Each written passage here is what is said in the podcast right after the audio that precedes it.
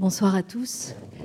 Merci d'être avec nous pour cette rencontre, euh, j'ai envie de dire, sous le signe de la démocratie. Allez, le mot est galvaudé, mais euh, on va justement lui redonner, j'espère, ses lettres de noblesse à travers cet échange autour du livre de Ece Temel Kouran, euh, Comment conduire un pays à sa perte, du populisme à la dictature, publié aux éditions Stock, et avec le regard et la lecture également de Kamel Daoud, euh, dont le dernier ouvrage s'intitule Le peintre dévorant la femme, également aux éditions Stock, et dont nous toucherons un mot tout à l'heure.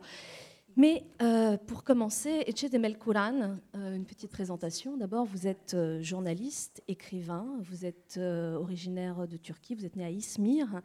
Vous êtes l'auteur d'une douzaine de livres, vous êtes journaliste chroniqueuse, vous avez travaillé notamment en Turquie pour un journal qui s'appelle Milliyet, si je prononce correctement, euh, et Haberturk.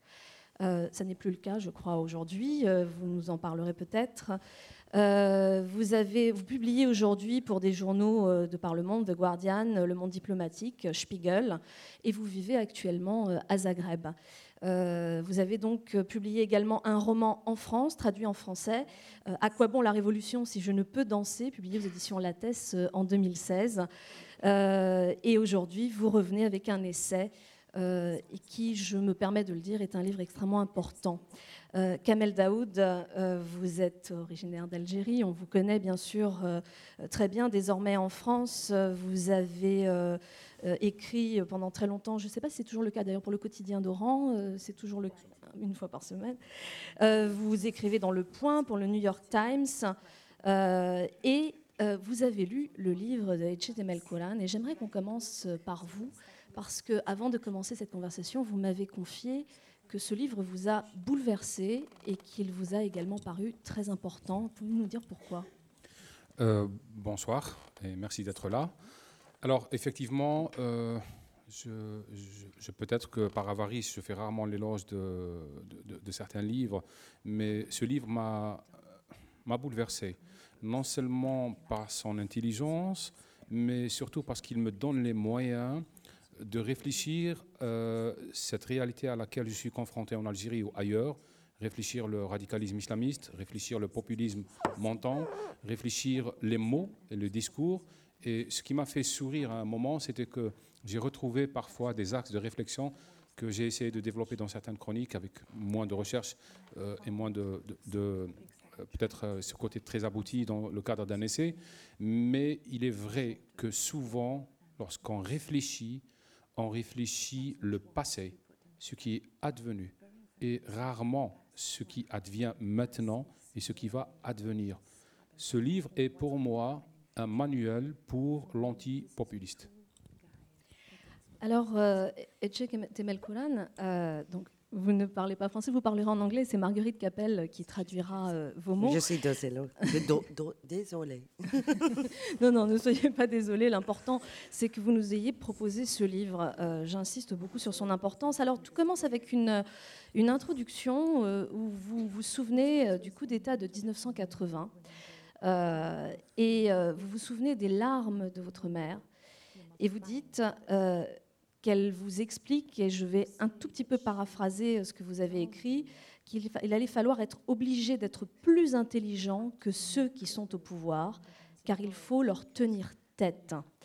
Et j'ai le sentiment que vous avez bien bien intégré cette notion-là, puisque d'une certaine manière, vous avez fait votre cheval de bataille, justement, cette nécessité de ne pas abandonner la réflexion, le débat euh, aux personnes au pouvoir, euh, ce qui vous a amené très tôt en fait à réagir contre le pouvoir en place à une époque où euh, Erdogan n'était pas remis en cause, n'était pas remis en question.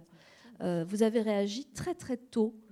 et ce qui vous amène aujourd'hui à écrire ce livre, qui est d'une certaine façon le, le, constat de toutes ces années, vous revenez sur euh, ses premières impressions et sur l'évolution euh, qu'a eu euh, le gouvernement turc et qui vous permet en même temps d'apporter un éclairage sur le reste du monde.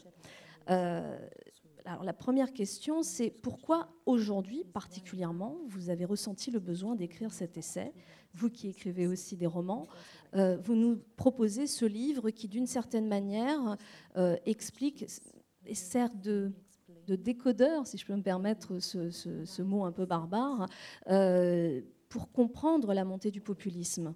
Pourquoi maintenant? Hello. I don't see you though. Bonjour, je ne vous vois pas. Um, thank you, Kamal, for, for amazing words. It's so kind of you. Thank you, really. I, I am grateful. Merci pour vos paroles extrêmement généreuses. Je vous en suis très reconnaissante. Um, why, why did I write this book now? Uh, is a great question because um, I think it was uh, it, it would be too late to write it later. Alors pourquoi est-ce que j'ai écrit ce livre maintenant? C'est une super question. Je pense c'est que parce que plus tard ce sera trop tard. Uh, I know that many of you see Turkey as this crazy country that anything can happen. Je sais que beaucoup d'entre vous voient la Turquie comme ce pays un peu dingue où il peut se passer absolument tout et n'importe quoi. It is this country that anything can happen, and those things wouldn't happen in sane countries. C'est ce pays où tout peut arriver, des choses qui n'arriveraient pas dans des pays sensés. But my country was not as insane as it is today. Mais mon pays n'était pas aussi dingue qu'il l'est aujourd'hui par le passé. And I learned uh, during 15 years that any country can be driven mad if it is forced enough. Et j'ai appris au cours de ces 15 dernières années que tout pays peut devenir fou s'il y est poussé suffisamment. Um, um, probably you don't know this yet, but many Turkish people are watching, uh, are following the news in the United States and in Europe, and they are smiling bitterly, uh, with a broken smile. Vous ne le savez probablement pas, mais beaucoup de Turcs aujourd'hui suivent l'actualité aux États-Unis, en Europe, et ils la suivent avec un sourire amer. Because we have been through the, sa- through the same hesitations, through the same shocks, and through the same astonishment that European countries and United States have been, are going through today. Parce que nous avons traversé les, les mêmes euh, doutes, les mêmes, euh, le même sentiment de choc et le même, la même sidération que ce que traversent aujourd'hui euh, l'Europe et les États-Unis. One day we, under, we saw that these real people uh, came along in our country, and all of a sudden, the next day, we weren't as real as them.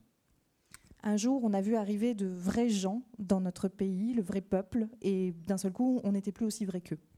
And all of a sudden, they, were, they had these shameless uh, leaders and spin doctors who were talking in their name, and they were asking a place on the table. Et d'un seul coup, ils avaient ces leaders et ces euh, spin doctors euh, complètement dépourvus de honte qui parlaient en leur nom et qui réclamaient une place, euh, une place à la table. And we thought maybe we were we are in, out of touch with real people. Maybe we should recognize them, and we, we maybe we should give a place at the table to them so they can express themselves. Et donc on s'est dit, bah, on est peut-être déconnecté effectivement du vrai peuple, des vrais gens, peut-être qu'on devrait leur faire de la place et leur laisser l'espace pour s'exprimer. It took us a long time to understand the, that these people were not, in fact, the representative of real people and poor and the poor. Ça nous a pris longtemps en fait pour comprendre que ces gens n'étaient pas en réalité les représentants du véritable peuple ou des pauvres. It was like playing chess with the pigeons. C'était comme jouer aux échecs avec un pigeon. As soon as we started playing with them, the chessboard was uh, tarnished, and they shit on the chessboard and they flew away proudly. Dès qu'on a commencé à jouer avec eux aux échecs, le, le- le- le- le- la planche, le terrain de jeu, l'échiquier a été euh, sali. Ils ont commencé à chier dessus pour, avant de s'envoler et de nous laisser avec le. So Yes, I today, I see the European people and American people uh, having the same shock that we had when the pigeon, for the first time, shit on the sh- chessboard. Et je vois aujourd'hui les Européens et les Américains re- ressentir le même choc que nous avons senti la première fois que nous avons vu le pigeon chier sur l'échiquier. And if you play that chess for 15 years, you get really exhausted emotionally, intellectually, and physically, in fact. Et si vous jouez pendant 15 ans aux échecs de cette manière-là, si vous jouez cette partie pendant 15 ans, vous finissez par être totalement épuisé, aussi bien physiquement que moralement et sur un plan émotionnel. European peoples and you know, uh, American people are not exhausted yet. Les Européens et les Américains ne sont pas encore épuisés. So we need their we need their intellectual stamina and physical stamina, in fact, and they need, I thought, our experience in this uh, chess game. Et donc nous avons besoin de leur énergie intellectuelle et physique, et eux, ils ont besoin de notre expérience dans cette partie d'échecs. although every country has unique conditions, um, right-wing populism is a global phenomenon and it has to be dealt globally. Même si tous les pays représentent des situations qui sont uniques à chaque fois, le populisme d'extrême droite est un phénomène global qu'il faut affronter de façon globale. So I, I thought that uh, I should call everyone to be in this global conversation and then hopefully global solidarity against right-wing populism. That's why I wrote the book today. Et donc j'ai pensé qu'il fallait que j'appelle tout le monde à participer à cette discussion au niveau mondial pour développer une réponse mondiale au populisme. Et c'est pour ça que j'ai écrit ce livre aujourd'hui. Hopefully not too late. J'espère qu'il n'est pas trop tard. Euh, Kamel Daoud, euh, Etche a employé l'expression euh, le vrai peuple. Elle l'emploie dans le livre. Euh, une expression que se sont appropriés euh, les partisans euh, de l'AKP. Euh, cette idée du vrai peuple, de ce nous euh, qui tout d'un coup serait un nous auquel euh, une partie de la population ne peut pas s'identifier. Est-ce que c'est quelque chose que vous avez vécu aussi en Algérie? Est-ce que vous reconnaissez ce schéma du nous, des autres, du vrai peuple, et que tout d'un coup il y aurait une espèce de scission entre une certaine catégorie de gens qui est déterminée par le pouvoir euh, de façon très arbitraire euh, et qui déciderait qui fait partie du vrai peuple euh, D'abord, peut-être une remarque. Ce que Etienne ne dit pas, c'est que c'est une question qu'on nous pose souvent quand on vient d'ailleurs, quand on est en Occident, c'est qu'est-ce que nous pouvons faire pour vous? Alors, Etienne a écrit ce livre et je trouve ça admirable. C'est que ce que nous, nous pouvons faire, faire pour vous, c'est vous avertir sur ce qui se passe. Maintenant, pour répondre à votre question sur le nous, je peux vous dire une chose. Toutes les insultes que je reçois sur le- les réseaux sociaux sont exprimées par un nous. Nous sommes le peuple, euh, vous nous ne représentez pas, euh, vous êtes quelqu'un qui, qui nous a trahis.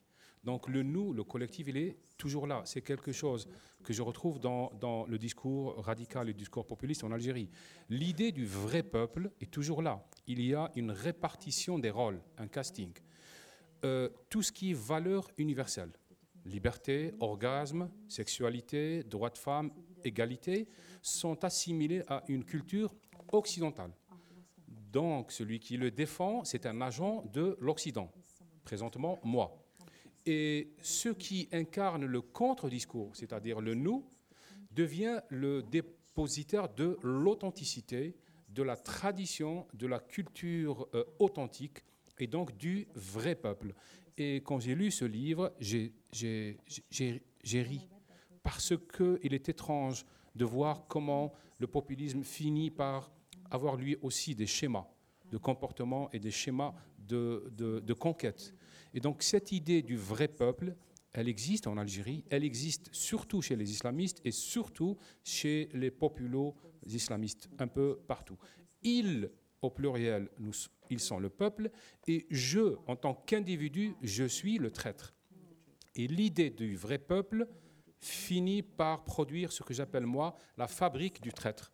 Le traître est un individu, il représente l'Occident, c'est la main de l'étranger et c'est une menace contre l'intégrité culturelle et territoriale du, pays. Et c'est c'est ça ce qui est extraordinaire, c'est que au moins pour une fois, on comprend que ce qui est, ce qui est de l'ordre de la menace floue n'est finalement qu'une série de réflexes, de langage, d'éléments de langage, comme on aime, le dire, et qui se reproduisent un peu partout dans les autres, pays. Oui, et effectivement, euh, le livre d'ailleurs est, est raconté en sept étapes. Euh, et la première étant, euh, le titre est Créer un mouvement. C'est-à-dire que euh, on différencie la notion de parti politique de la notion de mouvement politique. Alors c'est très important parce que, euh, évidemment, euh, quand on s'est un petit peu intéressé aux montées des dictatures, du totalitarisme dans l'histoire, on voit bien que la sémantique joue un rôle extrêmement important. Euh, Est-ce que vous pouvez, Etienne, nous expliquer comment, quelle est la différence entre la question de parti et de mouvement politique, dont le mouvement dont se réclame justement l'AKP Pourquoi un mouvement? Maybe I should explain this not uh, through AKP but from Yellow Vests. Peut-être que je devrais expliquer ça pas avec l'exemple de l'AKP, mais avec celui des Gilets jaunes. Because when you come from Turkey or from Algeria, you're supposed to talk about Algeria and Turkey. Parce que quand on vient de Turquie ou d'Algérie, on est censé parler de la Turquie ou de l'Algérie. Somehow, uh, I am not allowed to talk about European countries. Uh, I launched this book in Netherlands, in Germany, in Austria, in Britain, and now I'm launching in France. Bizarrement, donc je n'ai pas le droit de parler des pays européens. Pourtant, j'ai promu ce, ce livre, lancé ce livre aux Pays-Bas, en Allemagne, en Autriche, euh, au Grand- en Grande-Bretagne et maintenant en France. And they always ask me about Turkey. Et on me pose toujours des questions sur la Turquie. Well, actually, I'm talking about you. En fait, c'est de vous que je parle. Well, you know, you know what they say when they are, you know, breaking up. It's not you, it's me. Well, in this case, it's not me, it's you. Vous savez ce qu'on dit quand dans une rupture, hein, c'est pas toi, c'est moi. Bon, en fait, dans ce cas-là, en fait, c'est pas moi, c'est toi. Uh, but before that, uh, something about uh, what you said, um, this anti-colonialist discourse. You know, you represent West, and we, the real people. Mm. This is funny because I think uh, right-wing populism somehow borrows the discourse from anti-colonialist discourse, uh, and the ir- irony is Turkey has never been colonized. Je veux juste une réaction d'abord à, à dit Kamel au sujet de ce discours anticolonial suivant lequel vous êtes un représentant de l'Occident par opposition à nous qui sommes le vrai peuple. C'est quand même assez amusant cet emprunt du populisme d'extrême droite au discours anticolonial parce que la Turquie n'a jamais été colonisée. Um, the thing about movement, i it's so promising because it says move. Le- L'idée de mouvement, c'est extrêmement prometteur puisque ça dit qu'on va bouger, on va être en mouvement. Uh, party is something static. It's, it's, it's standing there. It's going nowhere, in fact. Alors que le parti est quelque chose d'extrêmement statique qui est posé là et qui ne va nulle part. And everybody knows that there is something rotten in the kingdom of Denmark, so to speak. on sait tous qu'il y a quelque chose de pourri au royaume du Danemark. en quelque sorte. Um, so movement promises you something different, and it also invigorates you, it energizes you, and it reminds you that actually you can move as well. Le mouvement, c'est une promesse de quelque chose de différent qui vous donne de l'énergie aussi et qui vous rappelle que vous pouvez effectivement vous déplacer vers autre chose. In that sense, it's very nice because it reminds the humankind its political capability. Capability. Et en ce sens, c'est très intéressant parce que ça rappelle à l'humanité sa capacité politique. The problem is these movements that we see, right-wing uh, populist movements, they do not want people to move. They just want the illusion of the movement. Le problème avec ces mouvements populistes qu'on voit apparaître aujourd'hui, c'est qu'ils ne veulent pas que les, peuples bougent réellement, ils veulent juste l'illusion du mouvement. The, uh, and there is a um, there's an essence to it, which is correct, in fact, uh, and that is we are living in the 21st century, and there are new political problems, and the political party, which is a 20th century political tool, cannot solve these problems. Il y a dans l'essence de ce concept-là quelque chose qui est, qui est vrai, qui est qu'on est au XXIe siècle maintenant, qu'on est confronté à des nouvelles problématiques politiques que les partis qui sont une forme du XXe siècle ne peuvent pas résoudre. I- it is true that right-wing populism, as Kamal said, uh, behaves the same way in each country, and that's why I wrote the book. But also, the opposition behaves the same way in each country as well. Et c'est vrai, comme l'a dit Kamel, que les partis d'extrême droite se comportent de la même manière dans tous les pays. C'est la raison pour laquelle j'ai écrit ce livre. Mais il est vrai également que l'opposition se comporte de la même manière dans tous les pays. And I'm talking about the conventional, uh, the traditional opposition here. Je parle de l'opposition conventionnelle au sens traditionnel du terme. They are trying to operate within the, uh, with the means of political party, and as we see today, it's not enough. It's not working. Ils essaient d'agir avec les moyens des partis politiques traditionnels et comme on le voit aujourd'hui, ça ne suffit pas.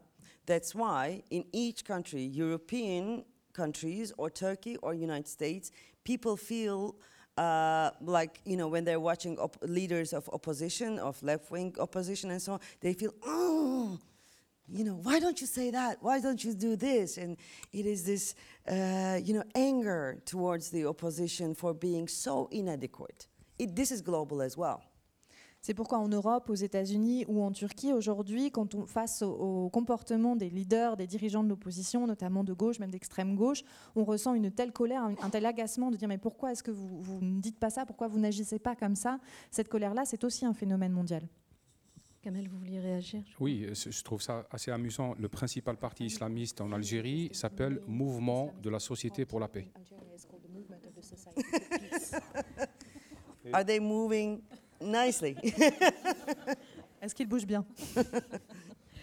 Euh, alors justement, il y a une chose qui m'interpelle et qui me paraît quand même importante, puisque l'idée, vous disiez tout à l'heure, qu'est-ce que vous pouvez faire pour nous? Euh, vous dites à un moment donné, la montée du populisme est le fruit bizarre de la démocratie telle que pratiquée actuellement. Et je trouvais ça intéressant parce que ça nous renvoie, si on veut trouver des solutions, aux problèmes qui émanent de ceux qui sont justement euh, hors de ce mouvement euh, du vrai peuple, etc. C'est-à-dire que quelque part, en gros, ce que vous dites, c'est qu'on a créé le terreau, on a créé le terrain euh, pour que un mouvement comme celui-là puisse naître. C'est ce que vous dites, non? Mhm. Okay, about this, what can I do for you reference? Maybe I should tell about that first because we have been talking about it for the second time now. Peut-être sur cette histoire de qu'est-ce que moi je peux faire pour vous, je devrais m'expliquer parce que ça fait deux fois qu'on le mentionne. I wrote this book called Turkey, The Insane and Melancholy. It's not in French, in several other languages, but not in French. Donc j'ai écrit un livre qui s'appelle donc Turkey, the Insane and the Melancholia, le- le- la folie et la mélancolie, qui n'a pas été traduit en français, dans plusieurs autres langues. So I was launching it in London, and after I talked about Turkey and the sufferings and the predicaments and so on, uh, this lady brought her hands together and she asked me, "What can I? What what what what can we do for you?" Donc je faisais le, je m'occupais du lancement de ce livre. J'étais à Londres pour cette occasion-là, et après que j'ai expliqué la situation terrible de la Turquie, les souffrances, etc. qu'on traversait, il y a cette dame qui a joint les mains et qui euh, m'a dit mais qu'est-ce qu'on peut faire pour vous? And I said, "Well." I feel like a panda now, being you know adopted f- uh, by a, via a website. J'ai répondu que j'avais l'impression d'être un panda qui se faisait adopter via un site web. And then I said, "What can I do for you?" Because it was the time when Brexit was happening. Et donc j'ai répondu et moi qu'est-ce que je peux faire pour vous? Parce que c'était pile au moment où se passait le Brexit. But it was uh, three years ago, so she didn't know that I was going to help her rather than she helping me. C'était il y a trois ans et donc elle n'avait aucune idée que c'était plutôt moi qui allais l'aider plutôt que l'inverse. Uh, and with your question, um, and the question was, Est-ce que euh, vous, vous, vous, vous mentionnez le fait que la démocratie Oh, yeah, telle yeah, que yeah, yeah. pratiquée aujourd'hui okay. Uh, so let's get to the heart of the matter now. Donc allons au cœur du sujet. Uh, I think you know democracy as practiced today is uh, stripped off uh, from its integral parts. Je pense que la démocratie telle qu'on la pr- pratique aujourd'hui est dépouillée de, de, ce qui, de ses éléments principaux, centraux.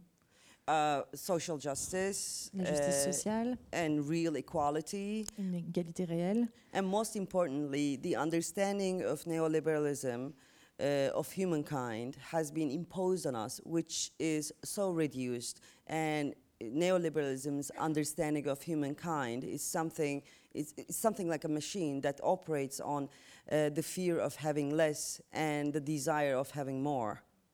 Et surtout la vision de l'humanité néolibérale qui s'est imposée à nous et qui est un fonctionnement mécanique, la peur d'avoir moins et l'espoir d'avoir plus. That is why I think uh, democracy under neoliberalism has dismissed the fact that human needs his dignity. Et c'est pour ça, je pense que la démocratie, dans un contexte, dans un cadre néolibéral, a oublié le fait que dans, parmi les besoins humains, il y a la dignité. Human needs meaning to, uh, and faith and joy of life. Les humains, les, les hommes ont besoin de sens, ils ont besoin de confiance et ils ont besoin de- de- d'une joie de vivre. The accumulating anger, the fury uh, among people all around the world is because they don't have these things in these uh, democracies, current democracies. Et la colère, la fureur qui s'accumule partout dans le monde vient du fait que les gens n'ont pas ces choses-là dans les démocraties actuelles.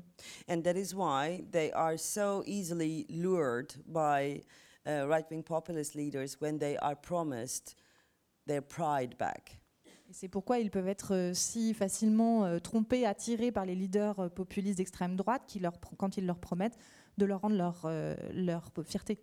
And left wing populist, uh, left wing politics, I don't know if you would agree with this, uh, left wing left wing uh, politics has failed to tell them it's not the pride, it's the dignity they are after. And uh, left wing politics also fail to politicize and organize and mobilize pe- people towards this uh, demand, the demand of dignity. Et je ne sais pas si Kamel sera d'accord, mais je pense que les politiciens d'extrême gauche ont échoué à dire aux gens que ce qu'ils recherchent ce n'est pas la fierté, c'est la dignité, et à réussir à politiser, à mobiliser les gens pour aller vers cette exigence euh, de, de, de dignité. Kamel? Écoutez, euh, moi, j'aime beaucoup la mythologie euh, grecque. Et dans cette mythologie, on- on raconte l'histoire de ce monstre qui s'appelle Anté. C'est un monstre euh, né de la terre et que chaque fois qu'il se, il se battait avec quelqu'un, qu'il retombe sur terre, il touche le sol, il reprend des forces, il renaît. Et le seul moyen de le vaincre, c'est de le tuer et de le porter sur son dos. Et les mouvements politiques de gauche ou euh, les, les démocraties sont des champs et des espaces où on tue le monstre pour le jeter au sol, alors qu'il fallait le porter sur son propre dos. Le meilleur défenseur de, la démocratie, c'est celui qui sait très bien écouter euh, ce qui manque, ce que les autres euh, réclament. L'extrême droite dans le monde entier sait très bien parler des problèmes. Et la démocratie ne sait pas le faire et la démocratie ne sait pas se défendre. Et c'est à nous de la défendre et de protéger sa possibilité. Le, deuxième point qui, qui m'interpelle, c'est que je ne suis pas d'accord pour dire que la démocratie est, ce qui donnera lieu par la suite naissance au populisme. Je pense que les expressions politiques, de par leur histoire, dépendent des plateformes de communication. On a inventé l'imprimerie, on a inventé euh, la réforme, on a inventé l'imprimerie, la- la typographie, la topographie, et on a inventé le socialisme. On a inventé Internet et nous avons inventé le populisme qui va avec. Ce n'est pas la faute de la démocratie, c'est la faute de cette possibilité qui est offerte à tout un chacun de, court-circuiter les modes de représentation et d'institution et de se dire, puisque j'ai un- une page Facebook, je n'ai pas besoin d'un parlement, je n'ai pas besoin euh, d'une représentation politique, je n'ai pas besoin d'un élu. Donc, je n'incrimine pas la démocratie. J'incrimine ceux qui ne savent pas la défendre. Je n'incrimine pas la démocratie. J'incrimine les plateformes qui permettent des expressions politiques que nous ne pouvons plus contrôler. Et encore une fois, je n'incrimine pas la démocratie, j'incrimine ceux-là qui ne savent pas parler avec autant d'éloquence que les populistes. Les populistes n'ont pas de solution, mais ils savent très très bien parler des problèmes. May I? I don't blame democracy. I blame neoliberalism. In fact, um, yeah. Uh, but then, even even though I say that, I want to be the devil's advocate here and ask a question. Moi, je, je voulais préciser que j'incrimine pas la démocratie, mais le néolibéralisme. Mais tout en disant cela, j'ai quand même envie de me faire l'avocat du diable et de poser une question. In China, in Russia, and now in many other countries, there are people who compromise freedom of expression, democracy, uh, for the promises of greatness by right-wing populist leaders like Putin or the leader of China or Erdogan or you know several others or Orban or Mar- Marine Le Pen and so on and so forth. En Chine, en Russie et dans beaucoup de pays aujourd'hui, il y a des gens qui sont prêts à troquer la liberté d'expression et la démocratie pour des promesses de grandeur que leur font des leaders populistes d'extrême droite, qu'il s'agisse de Erdogan, de Orban, de, de, de Poutine, de Marine Le Pen, etc. I don't think they're deceived. I don't think it's the it's only the eloquence of these leaders, and I don't think that uh, I do think that they are aware of what what they're doing. Je ne crois pas qu'ils soient euh, trompés, qu'ils soient dupés. Je ne pense pas qu'il s'agisse que de l'éloquence des dirigeants et je pense qu'ils ont conscience de ce qu'ils font. On the other hand, we forgot how to simply put why freedom is more important than uh, is important, or freedom of expression is important, or you know, uh, democracy is important. We forgot the main definitions, and we really forgot why we chose these things in the first place, why we chose to defend human rights, and we forgot to tell these things in simple words. I think. Mais d'un autre côté, en face, on a tendance à oublier aujourd'hui euh, pourquoi la de, savoir exprimer dans des termes simples pourquoi la liberté est importante, pourquoi la liberté d'expression est importante, pourquoi la démocratie est importante, pourquoi on a choisi au départ euh, ces notions-là, ces concepts-là, et pourquoi on a choisi de défendre les droits humains, mais le dire avec un langage qui soit accessible. Probably all of us here defend democracy against right-wing populism. I hope so, by the way. Probablement que nous tous ici, on est prêts à défendre la démocratie face au populisme d'extrême droite, j'espère. But I wonder how many of us, right now, if you're put in China and you, if you're free to tell anything, how many of us could explain why democracy is better than authoritarian regimes? Mais je me demande combien d'entre nous, si aujourd'hui on se retrouvait en Chine et qu'on avait la liberté de dire tout ce qu'on veut, euh, seraient capables d'expliquer pourquoi la démocratie vaut mieux qu'un régime autoritaire? Especially to a lower middle class woman or men who happen to have a better life under an authoritarian regime. Why freedom of expression is important to her? En particulier en s'adressant à quelqu'un euh, des classes moyennes ou populaires, euh, homme ou femme, qui a une vie meilleure finalement dans un régime autoritaire. Pourquoi est-ce que la liberté d'expression compterait pour elle? I'm afraid you're going to exercise, have to exercise this in France as well very soon. J'ai bien peur que vous n'ayez à faire cet exercice très bientôt en France aussi. For the second point, which is very important, social media and populism. Many people, uh, you know, many intellectuals, many writers, many journalists, they love to do the Second World War references when they're talking about right-wing populism. Deuxième point qui est extrêmement important par rapport à ce que vous avez dit sur les réseaux sociaux et le lien avec le populisme, il y a beaucoup de gens, d'intellectuels, de journalistes, etc., qui aiment faire référence à la Seconde Guerre mondiale quand ils critiquent le populisme d'extrême droite. I think the better reference would be before First World War. Because it was the industrial revolution then, and we are going through another industrial revolution, and the ground is shaking as much as it did before the First World War.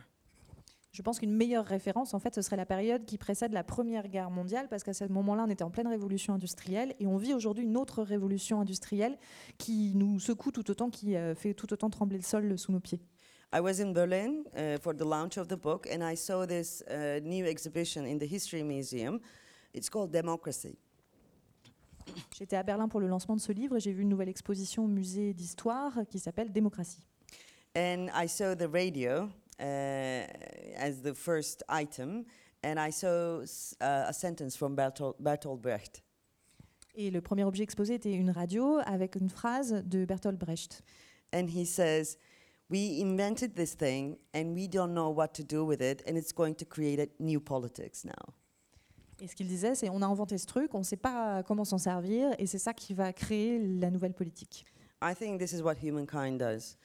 He invents things and then he doesn't know what to do with it and then it is used in several other ways that he imagined and then he finds a way to regulate the consequences. Et je pense que c'est comme ça que fonctionne l'humanité. On invente quelque chose, on ne sait pas à quoi ça va servir, on s'aperçoit que ça peut être utilisé de plein d'autres manières que ce qu'on avait imaginé, et au final, on finit par réguler les conséquences que ça peut avoir.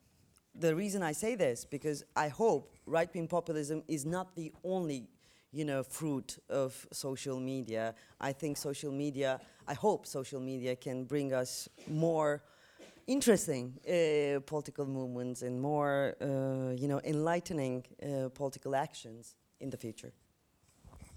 Et la raison pour laquelle je dis ça, c'est que j'espère que le populisme d'extrême droite n'est pas le seul fruit euh, de, des réseaux sociaux et que les réseaux sociaux seront capables de porter, de nous apporter euh, d'autres euh, mouvements et d'autres formes d'action politique beaucoup plus éclairantes à l'avenir. Vous voulez pas réagir D'accord. Euh, en fait, euh, sur la question, justement, les réseaux sociaux me renvoient à la question à nouveau du, langage et du raisonnement. Euh, les réseaux sociaux, notamment, nous amènent souvent à la facilité des déclarations à l'emporte-pièce. On a parfois le sentiment que, d'une certaine façon, ça crée de faux débats dans le sens qu'ils ne sont jamais aboutis. de par la manière dont on les utilise, tout simplement déjà, hein, c'est-à-dire entre entre euh, la cuisine et la salle de bain, on envoie un tweet, on répond à une, affirmation sur Facebook, etc. Donc on crée de faux débats qui ne sont pas étayés. Euh, mais on voit bien dans votre livre qu'en face, on a un discours qui nous paraît fou, mais qui, dans sa folie, est très bien construit, avec des codes de langage, avec euh, des certitudes, et que finalement, euh, on ne sait pas répondre à ce langage. On n'a pas, on parle pas la même langue d'une certaine façon. D'ailleurs, vous avez tout un passage. Alors, je ne peux pas le lire malheureusement parce qu'il est un peu long, mais un dialogue entre Aristote et un populiste qui est assez parlant, mais qui montre justement le, délire dans lequel on peut tomber. C'est-à-dire qu'on est face à quelqu'un qui a des dogmes contre lesquels on ne peut pas se battre. Euh, le langage me semble être une, des armes principales euh, du populisme, la manière d'affirmer les choses. Est-ce que vous êtes d'accord avec ça, euh, Kamel? Bah, Absolument. Je pense que le premier pas de la conquête populiste, c'est l'attentat contre la définition des mots. Je peux prendre deux ou trois. En Algérie, en 2014, après le crash des printemps dans les pays dits arabes, euh, le régime a pu lancer une campagne électorale avec un slogan que je trouve sublime voter contre le changement. Et parce que, parce que, non, vu de loin, on peut en rire, mais vu de l'intérieur, c'est d'une rationalité extrême. Le changement signifie révolution, soulèvement, euh, chaos, islamisme, intervention étrangère et donc guerre, mort, douleur. Et le Premier ministre de l'époque le disait clairement, voter contre le changement. Un deuxième mot, en Algérie et en France d'ailleurs, le mot laïque. Je suis accusé dans mon pays d'être laïque, ça veut dire athée et islamophobe. Le mot laïque n'a pas le sens de séparation de religion et de l'État, mais il a le sens de quelque chose d'attentatoire à l'identité. D'où le fait qu'en France, il ne passe pas, ou il ne passe pas à la même vitesse que l'on souhaiterait. Un autre mot, moi qui suis bilingue, islamophobie. Ça signifie avoir peur de l'islam. Dans toute la littérature conservatrice islamiste dans nos pays, c'est traduit karahiyat islam, détestation de l'islam. Et ce sont autant d'attentats contre le mot qui qui, sont l'entame du populisme. Il y a un roman que j'ai beaucoup aimé quand j'étais jeune, ça s'appelle Le Dieu inconnu. C'est un roman d'un auteur roumain, je pense, Demetrio, Pitro Demetrio. Et il parlait du langage in-bobo. C'est quelqu'un qui disait que le parti unique dans un système communiste développait un langage qui à la fois vide la langue, mais l'investit d'un autre sens. C'est-à-dire que vous êtes dans une réunion du comité central du Parti communiste d'un village roumain, et le fait de dire que le parti a besoin d'un souffle nouveau, ça signifie la disgrâce et la prison pour les trois ou quatre bonhommes qui, qui sont en face. Donc le langage est déjà perverti. Et cet usage de la langue, c'est pour ça que je vous rejoins, c'est que c'est vrai que Internet, c'est un instrument qui n'a pas encore, comme on dit, on l'invente, mais on ne sait pas par la suite. Mais malheureusement, ce sont les populistes qui le savent en premier. Et donc, ils y vont, ils s'accaparent. En matière de propagande, le fascisme a toujours été avant-gardiste. On le sait, on l'a vécu, on l'a éprouvé et on le vit maintenant. Donc, cet attentat au langage est essentiel. Cette accaparation des mots est essentielle. Dire que maintenant les islamistes représentent l'authenticité et la culture nationale, c'est nécessaire pour eux. Dire qu'être laïque, c'est être athée et donc être français et occidental, c'est un attentat. Et le premier attentat des populistes, et contre la définition, l'étymologie et le sens des mots.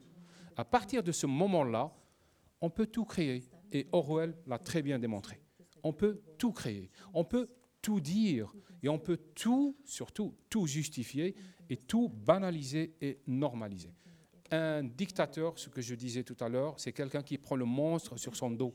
Donc c'est quelqu'un qui sait comment parler nous, nous savons comment réfléchir. Une dernière anecdote.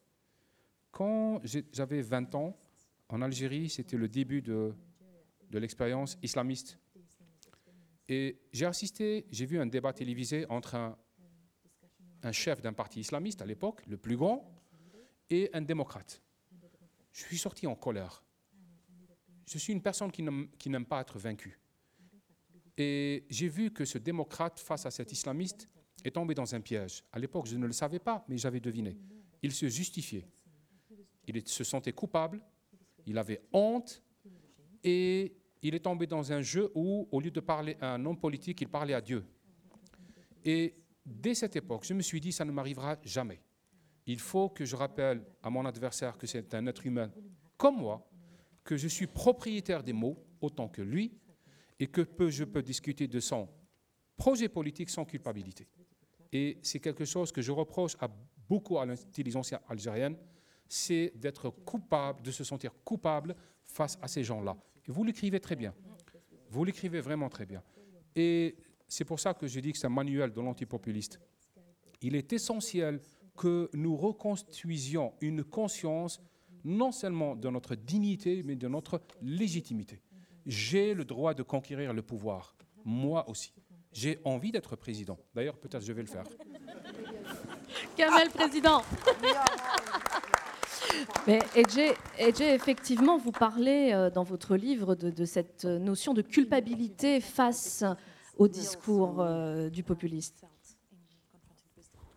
Yeah, there's a lot of mea culpa, mea ultima culpa thing, although we are in a Muslim country.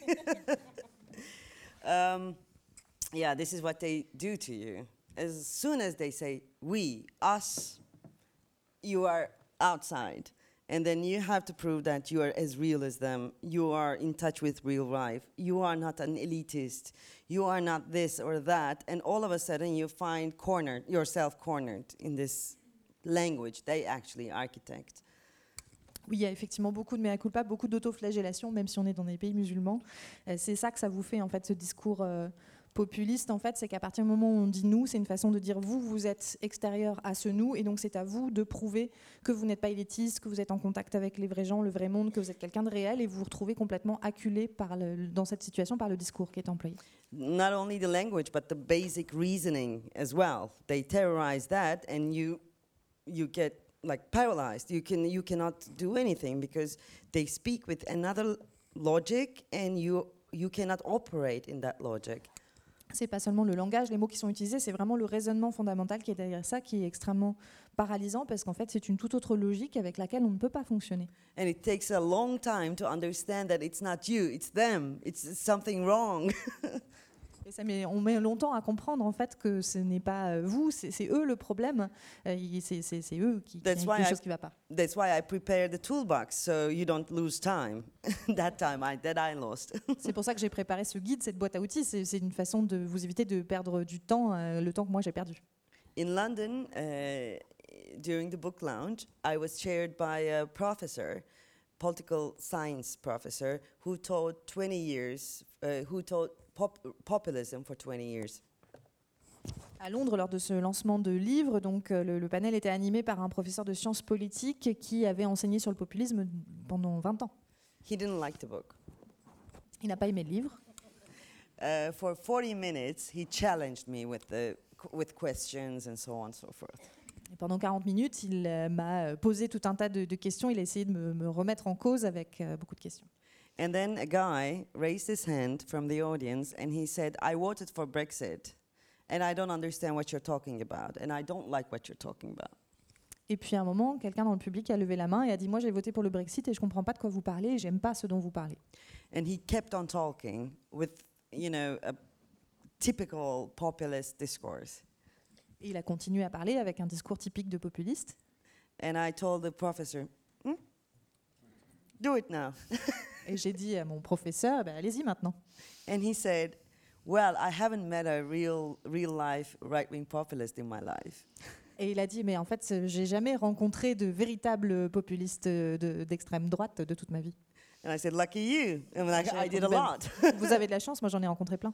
So that's why I wrote the book for people who will be seeing these right-wing populist discourse in their grocery shop, in their you know, dry cleaner in their school, in their workplace. Et c'est pour ça que j'ai écrit ce livre, pour les gens qui vont être confrontés à ce discours-là dans leur épicerie, au moment de faire leurs courses, dans leur laverie, à l'école, euh, au travail.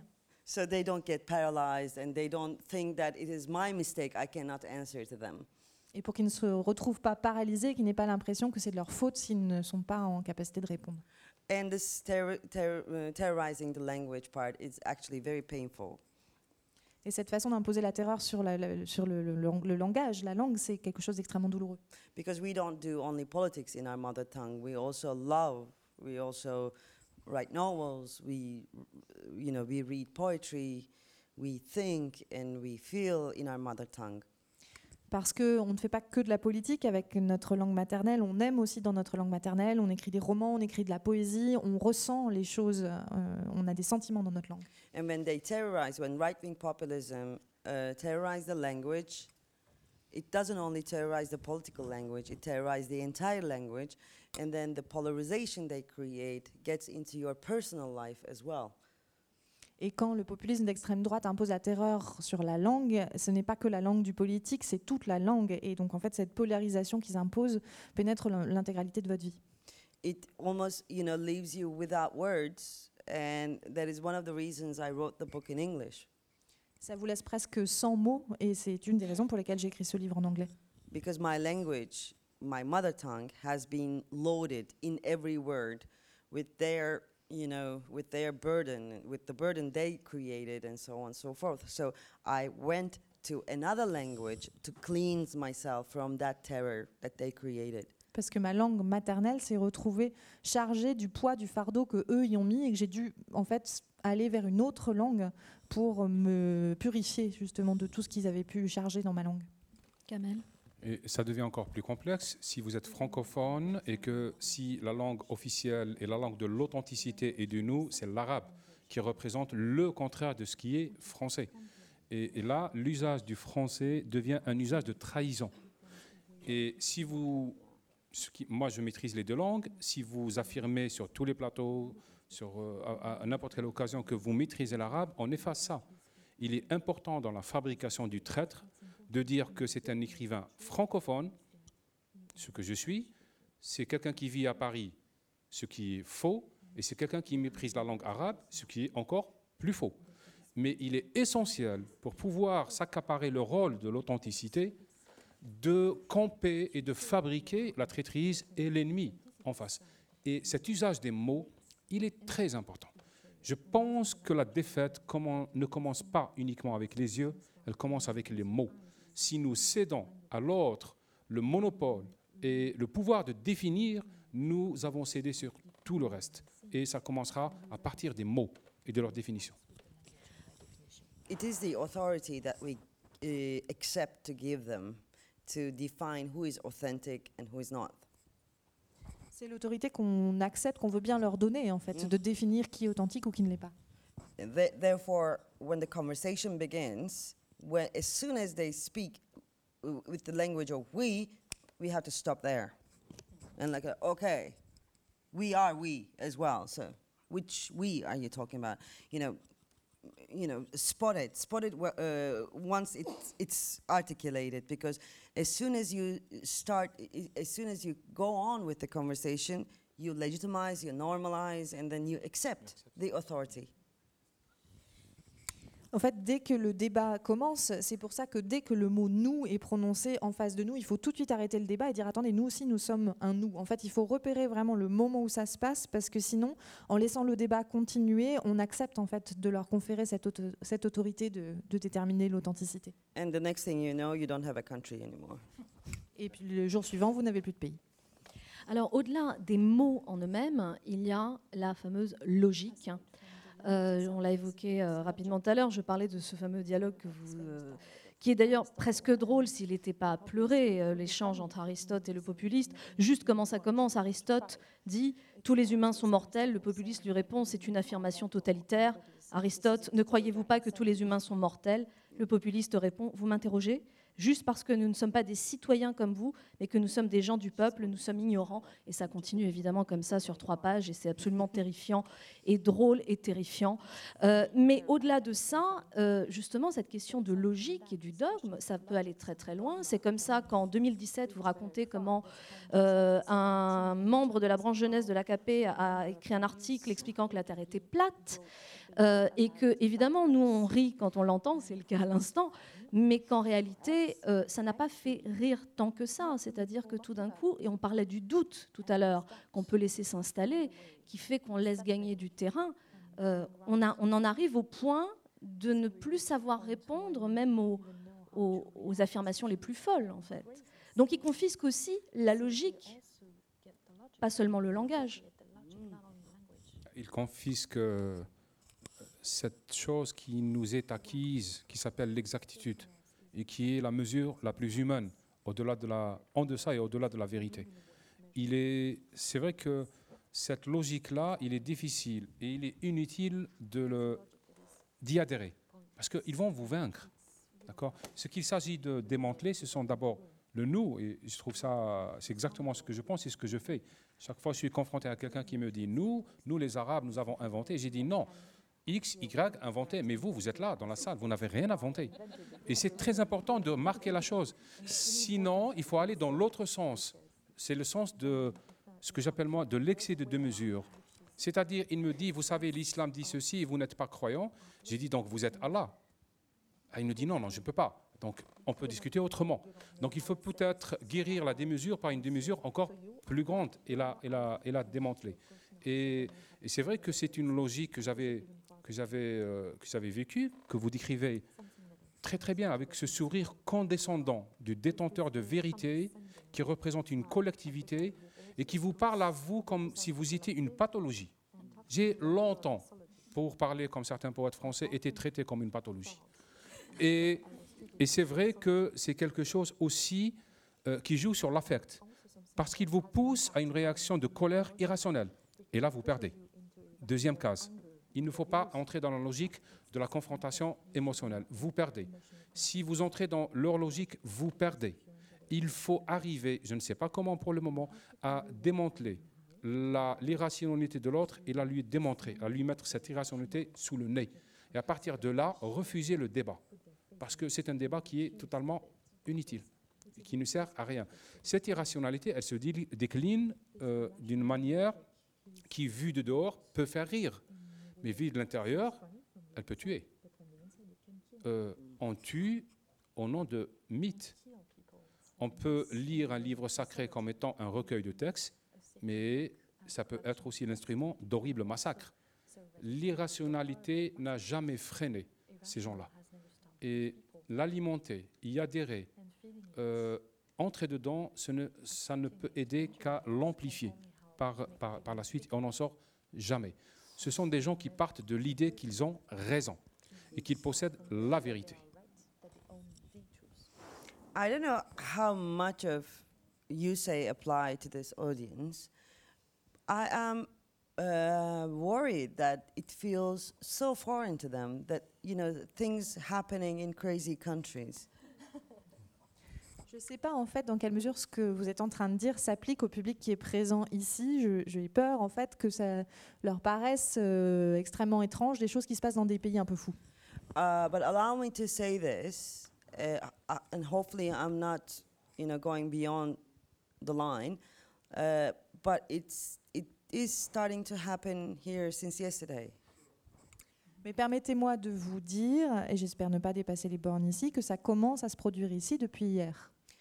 I am so sorry, deeply and genuinely sorry for Notre Dame. I, I, I, I was crying yesterday when I watched the tower, you know, collapsing.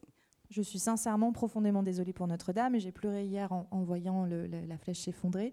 And Marie-Madeleine already told me before the speech that there, there is this new conspiracy theory that it's a sign, in fact, that we have to, that French people have to go back to God and so on and so forth. Et Marie-Madeleine me disait avant la rencontre qu'on voit déjà émerger une nouvelle euh, théorie du complot, comme quoi ce serait un signe et que les Français devraient retourner à Dieu. Probably, like I do, you would think, oh, that, that cannot happen in France. I'm like, it's only a few crazy people. Et comme moi, sans doute, vous devez vous dire non, ça peut pas se produire en France, c'est juste quelques, quelques dingues. Those th- crazy things happen in countries like Turkey or Algeria or whatever. Ce genre de truc complètement fou se passe dans des pays comme la Turquie, l'Algérie ou je ne sais pas quoi. Unfortunately, I have to tell you that every country has uh, her own material f- to feel superior. Malheureusement, je dois vous dire que tous les pays ont le- disposent de leurs propres matériaux pour se sentir supérieurs. The Turks had Arabs, Les Turcs avaient les Arabes, B- uh, We thought that all those crazy things happen in Arab countries before it happened to us. On pensait que tous ces trucs dingues se, se produisaient dans les pays arabes avant que ça ne nous arrive à nous. I, I, I bet no British person, no British citizen would think that they would be busy with Brexit for three years and couldn't come to a conclusion. They would think that such things would happen in Turkey. Je suis persuadée qu'aucun Britannique ne se serait dit qu'on allait être occupé avec le, le Brexit sur les bras sans arriver à, à- à aboutir à quoi que ce soit euh, pendant trois ans. On pensait que ce genre de choses arrivaient en Turquie. But tomorrow morning, when you're getting your croissant from the bakery, you might run into a person who thinks that that is a sign and we have to, you know, Notre Dame is a sign and we all have to turn to God. Mais vous pouvez très bien demain matin, en allant acheter votre croissant à la boulangerie, tomber sur quelqu'un qui vous dira que Notre-Dame est un signe et qu'il faut qu'on revienne à Dieu. And when you're sitting here, when we are sitting here, it's easy to laugh. But when you see this real person saying you this with this face, you cannot laugh about it. Et quand on est ici, c'est facile d'en rire, mais quand vous verrez cette véritable personne qui vous dira ça avec ce visage-là, ce sera plus difficile d'en rire. There are two things that you could do. Just say, okay, au revoir. Or you can stay there and talk to him or her. Il y a deux réactions que vous pouvez avoir. La première, c'est de dire OK, OK, au revoir. La deuxième, c'est de rester et de parler. And if you have time to save democracy, you stay there and you talk. Et si vous avez un peu de temps pour sauver la démocratie, restez et parlez avec la personne. the problem is, none of us have that time. Le problème, c'est qu'aucun d'entre nous n'a ce temps-là. Alors, vous évoquez un autre euh, élément euh, très important, et ça s'applique euh, aussi à la France, justement, avec les élections, mais aux États-Unis également. Cette idée que certaines personnes qui ne sont pas pour les partis populistes de droite flirtent dangereusement avec l'idée qu'il faudrait peut-être quand même les laisser arriver au pouvoir. parce que ça va secouer un petit peu l'establishment, comme ça a été fait avec Trump, où on dédramatisait en disant après tout, euh, voyons de quoi il est capable, euh, comme ça est- on l'a entendu avec Marine Le Pen. Donc vous évoquez le fait qu'on a cette idée peut-être un peu euh, angélique ou naïve, qu'après tout, si on touche le fond, on ne peut que rebondir. Mais vous alertez, en fait, on ne le connaît pas, le fond. On ne sait pas où il s'arrête. C'est bien ça? I'm sure you have feelings about this too. Please go ahead. I'm like, Kamel. I think you're so ready to talk. Et je suis certaine que vous avez une- un avis là-dessus, donc allez-y. En Algérie, euh, certains sociologues ont appelé ça la régression féconde. Euh, mais je pense que ce n'est plus un débat sur la démocratie, mais sur le masochisme. Parce que ce n'est pas vrai. Parce que c'est un recyclage de la culpabilité. C'est une manière de recycler sa culpabilité en disant non, je vais me corriger, le réel me corrige, je vais laisser passer cette chose qui va rééquilibrer cet élitisme qui à la fois me, bénéficie mais dont je me sens coupable. Encore une fois, on revient à la culpabilité de- de- des élites. Ce, ce n'est pas vrai. Et les populistes ont su, dès le début, jouer sur la culpabilisation et la culpabilité, à tel point qu'ils ont tétanisé le discours adverse. Vous l'avez très bien décrit, on se retrouve au lendemain des grands triomphes électoraux des populistes avec non un discours sur les risques du populisme, mais un discours autocritique sur son propre métier. Peut-être que je ne suis pas quelqu'un de bien, peut-être que je suis l'élite mauvaise et traître, peut-être que le journalisme n'est pas ceci ou cela. Je ne dis pas que ce n'est pas un bénéfice. Si, on peut, on en a besoin, mais pousser la culpabilité, la flagellation jusqu'à endosser la défaite comme étant une punition, on est plus dans la logique religieuse quasiment et mystique que dans l'expression du politique réel. Un jour, quelqu'un m'a dit une phrase en Algérie qui m'avait bouleversé. Euh, c'est que tout le discours intellectuel dans les pays qui ont été colonisés, il est traditionnellement de gauche. Et donc, quand vous êtes un intellectuel, un écrivain qui a réussi, qui a gagné de l'argent, vous êtes coupable. Et euh, quelqu'un m'a dit, mais je suis autant algérien si je suis pauvre que si je suis riche. Et c'est quelque chose de banal à dire, mais c'est quelque chose qui consolide vos convictions. Être riche, quand on est un ancien colonisé, n'est pas un crime. Et être un écrivain, il ne faut pas être tuberculeux, inconnu et euh, habitant une, chambre de bonne pour être quelqu'un de génial. Donc c'est cette culpabilisation, cette culpabilité qu'il s'agit de, de, de- enfin, qu'il s'agit d'examiner en soi pourquoi nous, sont, nous sentons-nous coupables face à un populiste Pourquoi nous devons nous justifier? You know why we, do we feel guilt? Because we have time to feel guilty. Vous savez pourquoi on se sent coupable? C'est parce qu'on a le temps de se sentir coupable. It is so for beginners, by the way. C'est vraiment un truc de débutant. Ah, uh, this is only because we don't have the political power. C'est seulement parce qu'en fait, on n'a pas le pouvoir politique. We are damn defeated. Et donc, on est condamné à la défaite. And when you're defeated, you create all sorts of pathology. Et quand on est dans la défaite, quand on est vaincu, on crée toutes sortes de pathologies, on développe toutes sortes de pathologies. You legitimize your defeat by saying that, oh, let them, you know, bring down the establishment so New Dawn can break and, you know, everything will be better after, you know, this establishment collapses. Et donc, on, on dit eh ben, qu'ils prennent le pouvoir, et comme ça, ça conduira à la défaite de l'establishment, et on aura une nouvelle aube, une aube nouvelle grâce à ça. Or you can say that, you know, as long as we can laugh about this, as long as we can create, uh, produce political humor about it, nothing will be as serious as we thought. Où on se dit, tant qu'on peut en rire, tant qu'on peut créer de l'humour politique euh, à ce sujet, rien n'est aussi grave qu'on le pense. And then you can think, oh, we have been out of touch with real people, so that is why it happened. So we have to talk to them, and we have to, you know, uh, welcome them in on the political stage. Ou alors on peut se dire, ah, on était déconnecté des vrais gens, c'est pour ça que ça s'est produit, et donc il faut qu'on les accueille et qu'on les fasse venir sur la scène politique. Or you can have a lot of emotions, as you mentioned. Uh, anger, astonishment, you know, shock, surprise, whatever. Ou alors il peut y avoir toutes sortes d'émotions, comme vous l'avez mentionné, euh, la colère, le choc, la stupéfaction, etc. This is all because we feel defeated. Mais en fait, tout ça vient de notre euh, sentiment d'être vaincu.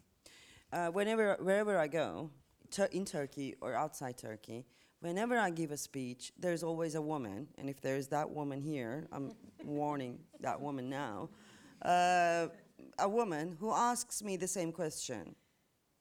Partout où je vais, que ce soit en Turquie ou, ou partout ailleurs, il y a toujours une femme dans le public. Et si cette femme se trouve ici ce soir, ceci est un avertissement, qui me pose toujours la même question. Is there ho- where is hope? Is there hope? Où y a-t-il de l'espoir? This question is a defeatist question Et ça, c'est une question de vaincu. because if there is no fear, there is no need for hope. Parce que s'il n'y a pas de crainte, pas de peur, il n'y a pas besoin d'espoir. If there is need for hope, that means that you gave up on your own strength, own power, own determination. Si vous avez besoin d'espoir, ça veut dire que vous avez euh, abandonné votre, euh, renoncé à votre propre pouvoir, à votre propre détermination, à votre propre force. And I always ask back the same question to that woman. Et je renvoie toujours la même question à cette femme. Okay, there's no hope. Eh bien, il n'y a pas d'espoir. What are you going to do? Et donc, qu'est-ce que vous allez lui faire? Yeah. that woman. You, you now know the answer. so, um, yeah, uh, truth is not a single thing. It has never been a single thing in human history. La vérité n'a jamais été une chose unique, elle ne l'a jamais été euh, de toute l'histoire humaine. We shape it with our political power, with our moral power. Nous lui donnons forme avec notre pouvoir politique, avec notre pouvoir moral. Mhm. We shaped the truth as single with our political power and with our moral power, with our scientific power, and we said that the world is round because we saw it. Nous donnons forme à cette vérité avec tout notre pouvoir politique, moral, scientifique, et nous disons la Terre est ronde parce que nous, nous l'avons vue. But there is a new political power rising now, and they say the world is flat and we believe in so. Et il y a un nouveau pouvoir qui, qui émerge aujourd'hui et qui dit la Terre est plate, et nous, nous y croyons. Bottom line is, we have to prove now that seeing is more, imp- uh, more valid than believing, but we cannot do it unless we have the political power. Et donc le résultat, c'est que le- le- la conséquence, c'est que nous devons aujourd'hui prouver que voir quelque chose est plus important, prime sur le fait d'y croire, mais nous ne pouvons pas le faire parce que nous n'avons pas le pouvoir politique pour ça. What do you think? En pensez Non, ce, ce que je voudrais aussi préciser, c'est qu'il y a un saut qui est fait généralement quand on raisonne comme ça. C'est, on part du constat que la démocratie doit être perfectible pour aboutir à l'idée que le populisme est sa solution. Non, Si je dis que le populisme n'est pas bien, ça ne veut pas dire que je dis que la démocratie telle qu'elle existe, elle est parfaite. Mais l'idée de passer de démocratie perfectible pour basculer dans l'idée que la seule solution, c'est l'auto-flagellation, la culpabilité, la culpabilisation, je ne suis pas d'accord. C'est ce qui fait un peu la différence. Et je vous rejoins à propos d'espoir. Vous devinez que c'est la question qu'on me pose souvent. Est-ce qu'il y a de l'espoir Surtout quand on est algérien? Et, et, bien sûr, au début, je répondais aux gens avec des phrases comme vous le faites, qui les secouent. Et je disais que le désespoir, c'est un problème d'oisiveté. Euh, parce que si vous désespérez, qu'est-ce que vous allez faire du restant de votre vie? Donc autant désespérer à 85 ans. C'est plus logique. Mais si vous désespérez à 20 ans, qu'est-ce que vous allez faire?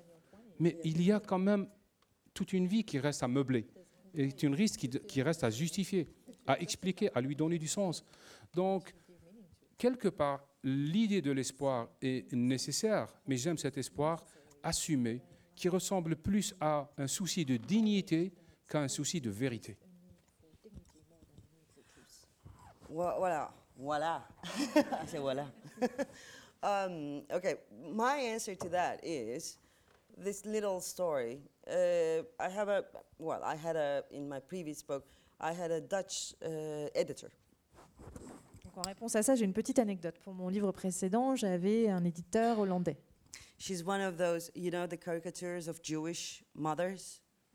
Donc une éditrice qui est une de ces caricatures des mères juives, vous connaissez? She's the intellectual version of that intellect, uh, Jewish mother type. C'est la version intellectuelle du, du, du, cliché de la mère juive. Amazing, amazing woman, Marike Bartels. Um, Donc une femme incroyable, Marika Bartels. She told me a story. Um, her mother and father met in uh, Auschwitz. Elle m'a raconté une histoire. Son père et sa mère se sont rencontrés à Auschwitz. And uh, her father fell in love with her mother. Son père est tombé amoureux de sa mère. And he couldn't find anything, obviously. So he found this cabbage. Et il ne pouvait rien trouver, évidemment. Et donc il a trouvé ce chou. So he stuck the cabbage on a stick. Et donc il a planté ce chou sur un bâton. And he gave the cabbage as a rose. Et il l'a offert comme une rose. She explained this, uh, she told me this story for a different reason, but I always thought that this story tells a lot about humankind. Elle m'a raconté son, cette histoire pour d'autres raisons, mais je me suis toujours dit qu'elle était très révélatrice sur euh, l'humanité. There is no hope in Auschwitz. À Auschwitz, il n'y a pas d'espoir. But there is the determination to create beauty. Mais il y a la détermination de créer de la beauté. And also, there is the determination of believing in a cab- that a cabbage is a rose. Et aussi être déterminé à croire qu'un chou est une rose. So I believe in determination uh, rather than hope. Et donc Hope is. je, je crois plus dans cette détermination que dans l'espoir. La dictature, c'est de vous faire croire que la rose est un chou. C'est dans le sens contraire. Well, when there is only cabbage.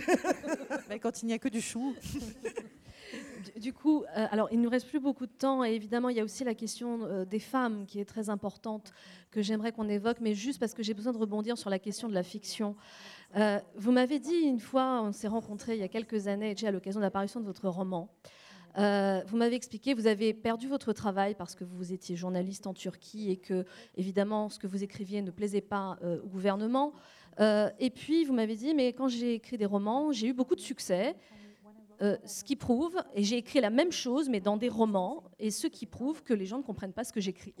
Vous avez fait évidemment beaucoup rire, mais au-delà de, l'anecdote qui peut paraître drôle, euh, ça en dit long, d'abord sur le pouvoir de la fiction, parce que finalement, même si on ne comprend pas, le message passe insidieusement, mais est-ce que ça en dit long aussi sur le rapport du pouvoir en place qui ne lirait pas, ne s'intéresserait pas, penserait que c'est anodin Qu'est-ce qui se passe à ce moment-là?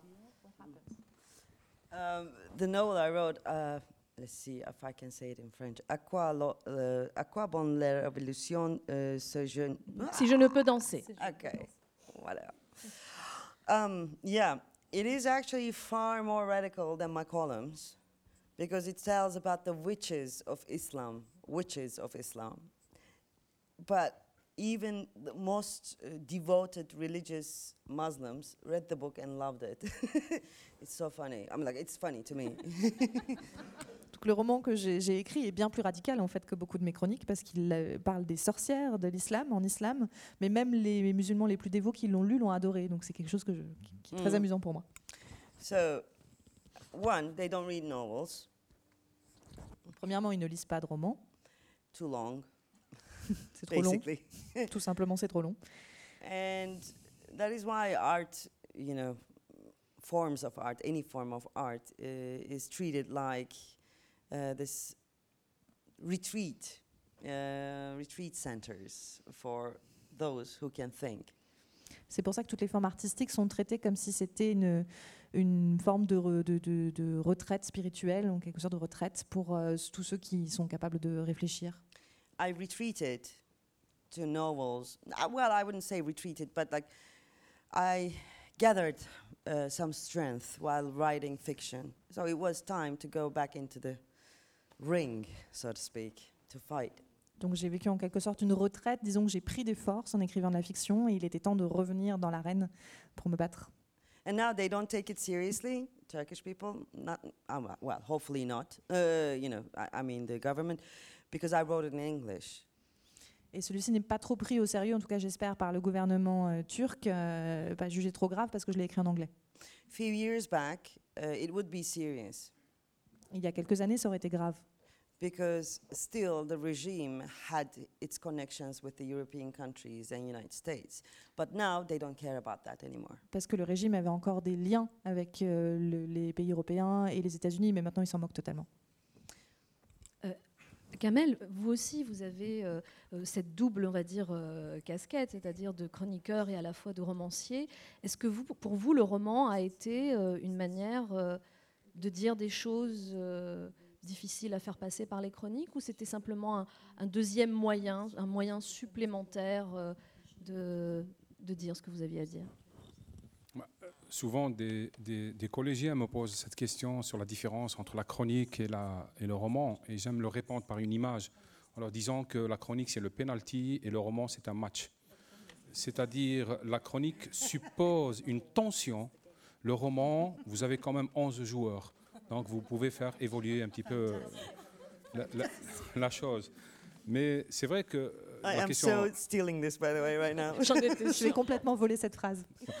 Mais, en même temps, euh, pour rebondir sur votre question sur la fiction, euh, les dictatures, pour moi, ne sont que des fictions.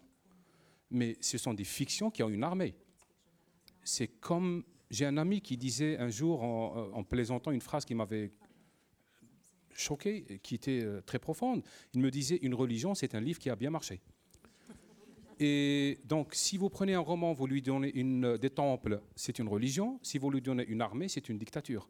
Et c'est pour ça que j'ai l'impression que les dictatures ne tolèrent pas les fictions parce qu'elles sont concurrentielles.